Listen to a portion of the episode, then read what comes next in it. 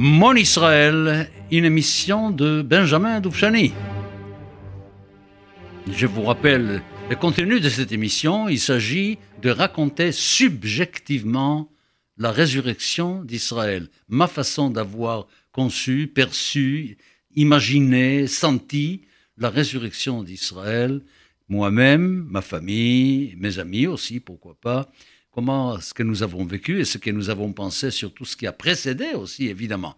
Alors après m'être présenté pendant quelques émissions, et après avoir présenté ma famille, mes ancêtres, après avoir fait un grand cours sur la, la vision de la tradition juive, sur l'histoire de l'humanité et sur l'histoire d'Israël à travers les millénaires, et surtout les sixièmes millénaires dans lesquels nous vivons, et nous avons démarré vraiment le mouvement que j'ai fait partir de l'expulsion des Juifs d'Espagne, avec euh, ce miracle de Tzfat au XVIe siècle, la constitution d'une vraie ville juive en terre d'Israël, 30 000 habitants, une vraie ville juive, tout ça encore dans une ambiance de judaïsme parfait. Tout le monde est croyant, tout le monde est pratiquant. Il n'y a aucun problème sur ce plan-là. Personne ne met en question, ne met en doute la validité du judaïsme tel qu'il est euh, de ce, temps-là. Et puis, j'ai aussi parlé de Yosef Caro. J'ai aussi parlé évidemment du Hari. C'est lui qui nous a proposé une nouvelle lecture de la Kabbalah, de la mystique juive à travers cette magnifique idée des cosmos, l'idée des tikkun olam, l'idée des rapprochements entre la rédemption du peuple juif et la rédemption du cosmos. Il y a un rapport entre les deux, évidemment. Nous sommes un peuple élu, pas par hasard. Nous jouons un rôle, y compris dans la rédemption du cosmos, du monde. Et puis, euh, je suis passé après, la semaine dernière, à Shabbat c'est-à-dire déjà 17e siècle. Et j'ai oublié une chose très importante que je voulais vous raconter, c'est une œuvre que, je trouve, moi, extrêmement importante dans ce cheminement vers la résurrection d'Israël. C'est l'instauration par le Hari Asfat de la fête de Toubishvat. Alors, Toubishvat, ce n'était pas grand-chose. Toubishvat, c'est une journée administrative. C'est l'impôt qu'il fallait payer et sur les fruits. Alors, il fallait bien fixer un jour de l'année où on décide, c'est le début de l'année des arbres fruitiers. Et on a fixé que c'était Toubishvat, c'était ça, et l'avant-début de la fin de l'hiver, si j'ose dire. C'est-à-dire, c'est encore l'hiver, mais on commence déjà à sentir un tout petit peu que le printemps va arriver. Et on a fixé ce jour-là. Et on les marquait parfois de, de, façon très, très légère, en mangeant des fruits ou en mangeant des fruits, etc. Ce n'était pas une fête extrêmement importante. Mais de l'autre côté, il y a un dicton qui nous dit que si vous voulez savoir si le temps messianique commence pour Israël, si la résurrection d'Israël se met en route, regardez les montagnes d'Israël, regardez s'il y a des arbres qui poussent. S'il commence à y avoir beaucoup d'arbres en Israël, ça veut dire que le temps est arrivé et que les choses vont se passer comme il faut vers la rédemption. Et alors, c'est inimaginable ce qu'elle est arrivé. Il instaure une soirée de Toubishvat dans laquelle, d'abord évidemment, on mange des fruits, c'est évident. On mange surtout les sept fruits, vous savez, les ou etc. Enfin, les fameux versets qui nous donnent les sept fruits qui font la richesse d'Israël, et où il faut boire quatre coupes de vin. Ça vous rappelle quelque chose? Quatre coupes de vin.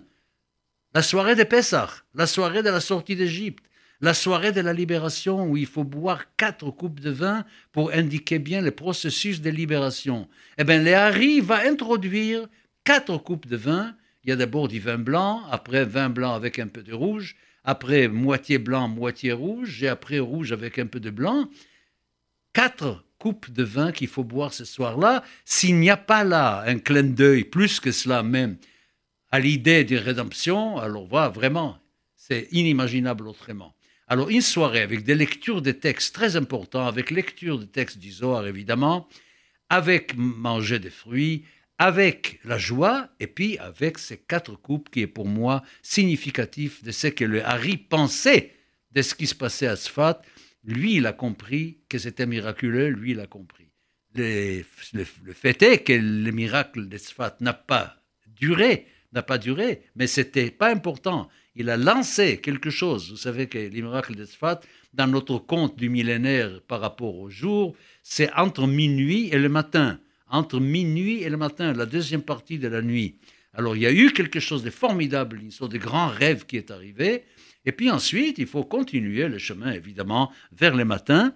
Et nous avons le XVIIe siècle. Et j'ai déjà été au XVIIe siècle la semaine dernière avec Shabtai car euh, ça a joué aussi un rôle immense. Il y en a même qui pensent que sans Shabtai il n'y aurait jamais eu de sionisme, il n'y aurait jamais eu Israël. Alors, je vous ai parlé de Shabtai XVIIe siècle, et, puisque nous sommes déjà avec les Haris, retour au XVIe siècle, je voudrais ajouter à mon discours quelque chose que j'ai trouvé cette semaine. Par hasard, je vous sais, j'ai beaucoup de lectures, j'aime énormément le Maharal de Prague, énormément le Maharal de Prague. Et chez le Maharal de Prague, il y a des livres qu'il a écrits par rapport avec des fêtes juives. Il y a Gvurot Hashem sur Pesach, il y a Tiferet Israël sur Shavuot, il y a Netzach Israël sur Tisha B'Av, etc. Il n'a pas eu le temps.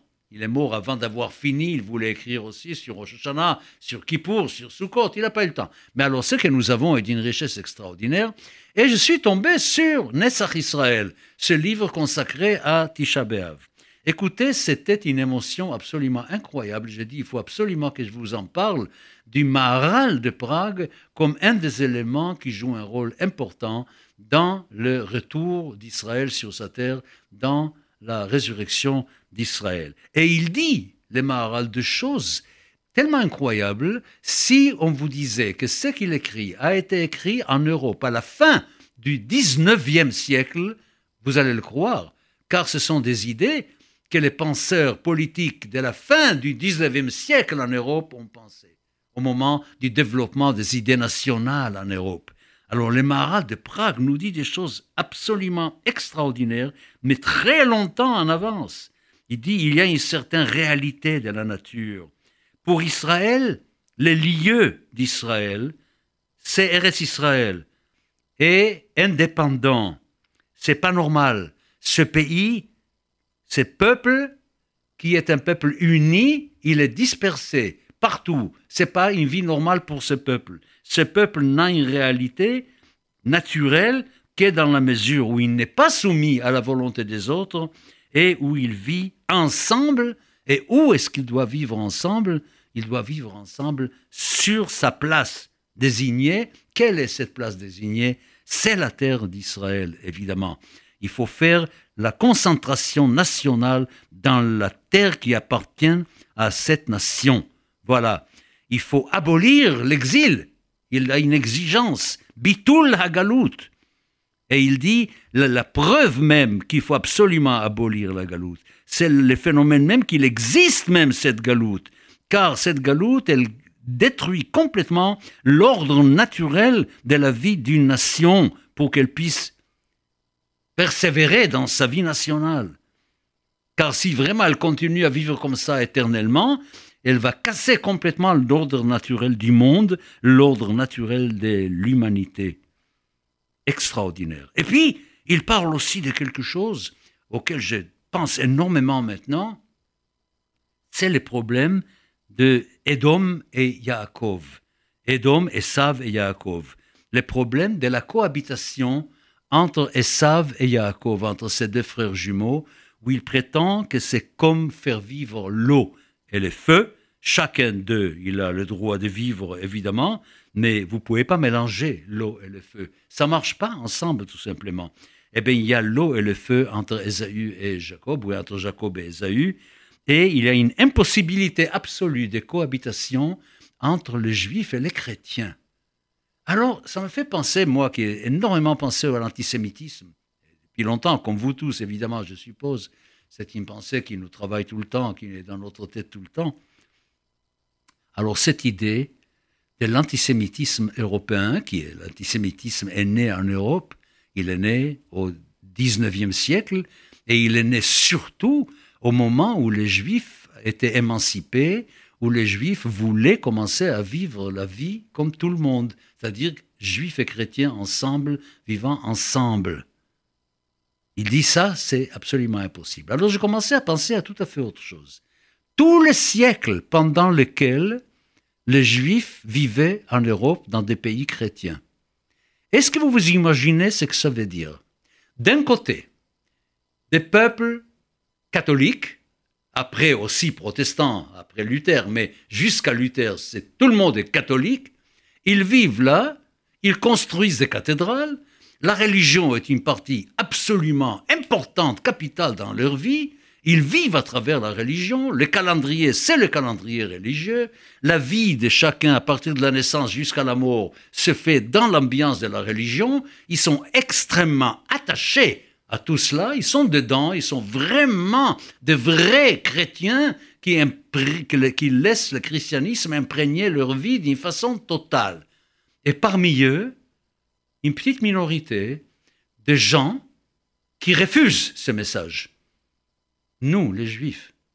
Pas seulement qui refusent ce message, mais qui se moquent un peu de ces messages, et ils le savent, qui ne prennent pas au sérieux, qui prennent les chrétiens comme des délirants un petit peu. Qu'est-ce qu'ils racontent? Une histoire, Dieu fait un enfant à une vierge, après Dieu on sacrifie son fils. Nous savons très bien que les sacrifices euh, des humains ont déjà cessé depuis Abraham déjà. On ne sacrifie plus les êtres humains.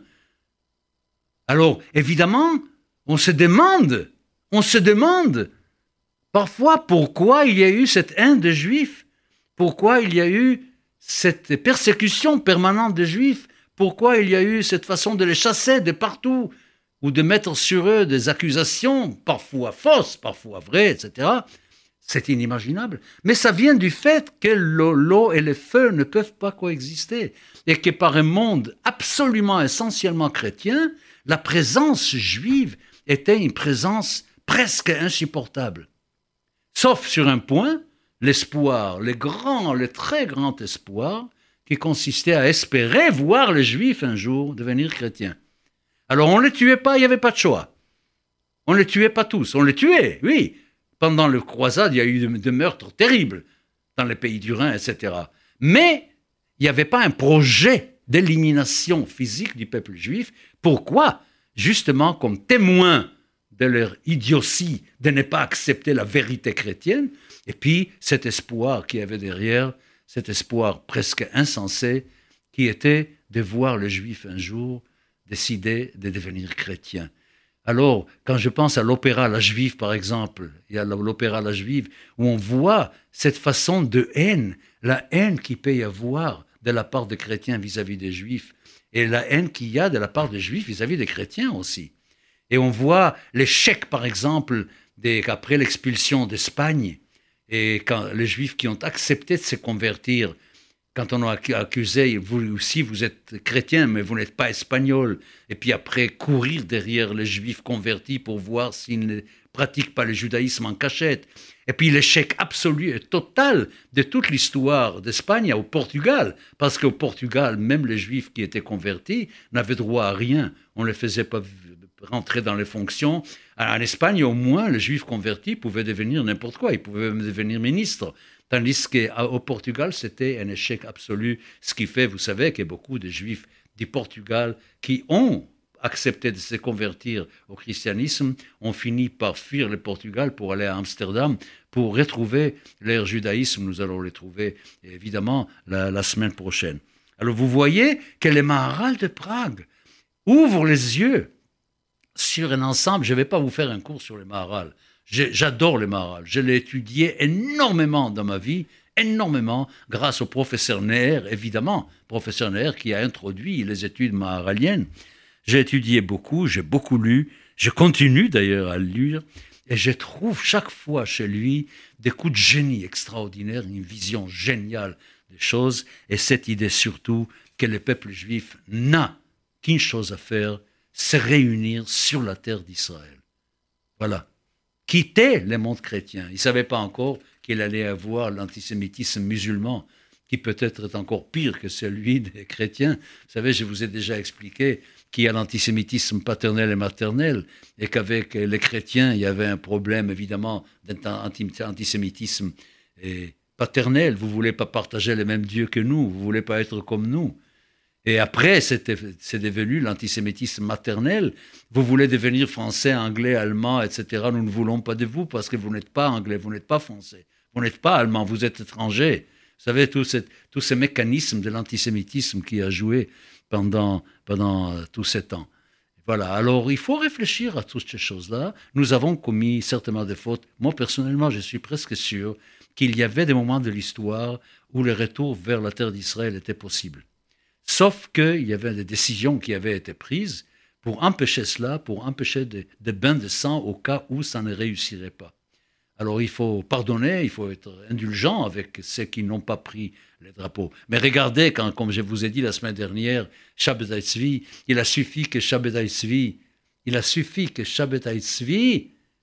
lève les drapeaux et dise Je suis le Messie, soutenu par les prophètes, entre guillemets, Nathan de Gaza, pour que les Juifs de la terre entière se mettent en branle, commencent à brûler du feu, du retour. C'était là, il voulait. Il savait parfaitement bien qu'il y avait une anomalité totale de la diaspora. Oserais-je dire maintenant que les choses n'ont pas changé aujourd'hui? Évidemment, on me regarde de travers. Si je dis que les Juifs ailleurs qu'en Israël ne sont pas vraiment chez eux, on me regarde tordu. Enfin, qu'est-ce que tu racontes? C'est fini, les choses. Mais non, c'est pas fini. Rien n'est fini. Un Juif n'est jamais chez lui vraiment ailleurs. Même quand il le pense, même quand il est veut, même quand il fait tout pour, il n'est pas chez lui. Vous connaissez la réaction en Pologne à l'affaire Dreyfus? C'est très intéressant. Que disaient les Juifs de Pologne sur l'affaire Dreyfus? Il disait Qu'est-ce qu'un juif a à devenir capitaine de l'armée française? C'était ça la réaction des juifs en Pologne. Il dit Mais qu'est-ce qu'il a à faire dans l'armée française? Et puis Proust, quand Proust décrit cette histoire, vous savez, dans la famille des Guermantes, quand il y a le comte de Guermantes qui dit Et moi, j'aurais considéré Dreyfus comme traître s'il avait trahi la nation juive. Mais comme il a, trahi la nation française, au cas où il aurait trahi, j'ai dit, c'est pas, c'est, pas son pays, c'est pas un vrai traître, car ce n'est pas vraiment sa nation. Voilà, quelques réflexions désagréables, désabusées un peu aujourd'hui, car il y a beaucoup de juifs qui ne comprennent pas que nous étions très bien en Espagne, et puis un beau jour, ça n'était plus le cas, que nous étions très bien en Allemagne, et puis un jour, ce n'était plus le cas, et que nous sommes très bien encore aux États-Unis, mais je n'ai même pas la certitude qu'aux États-Unis, nous serons, nous serons bien pour toujours.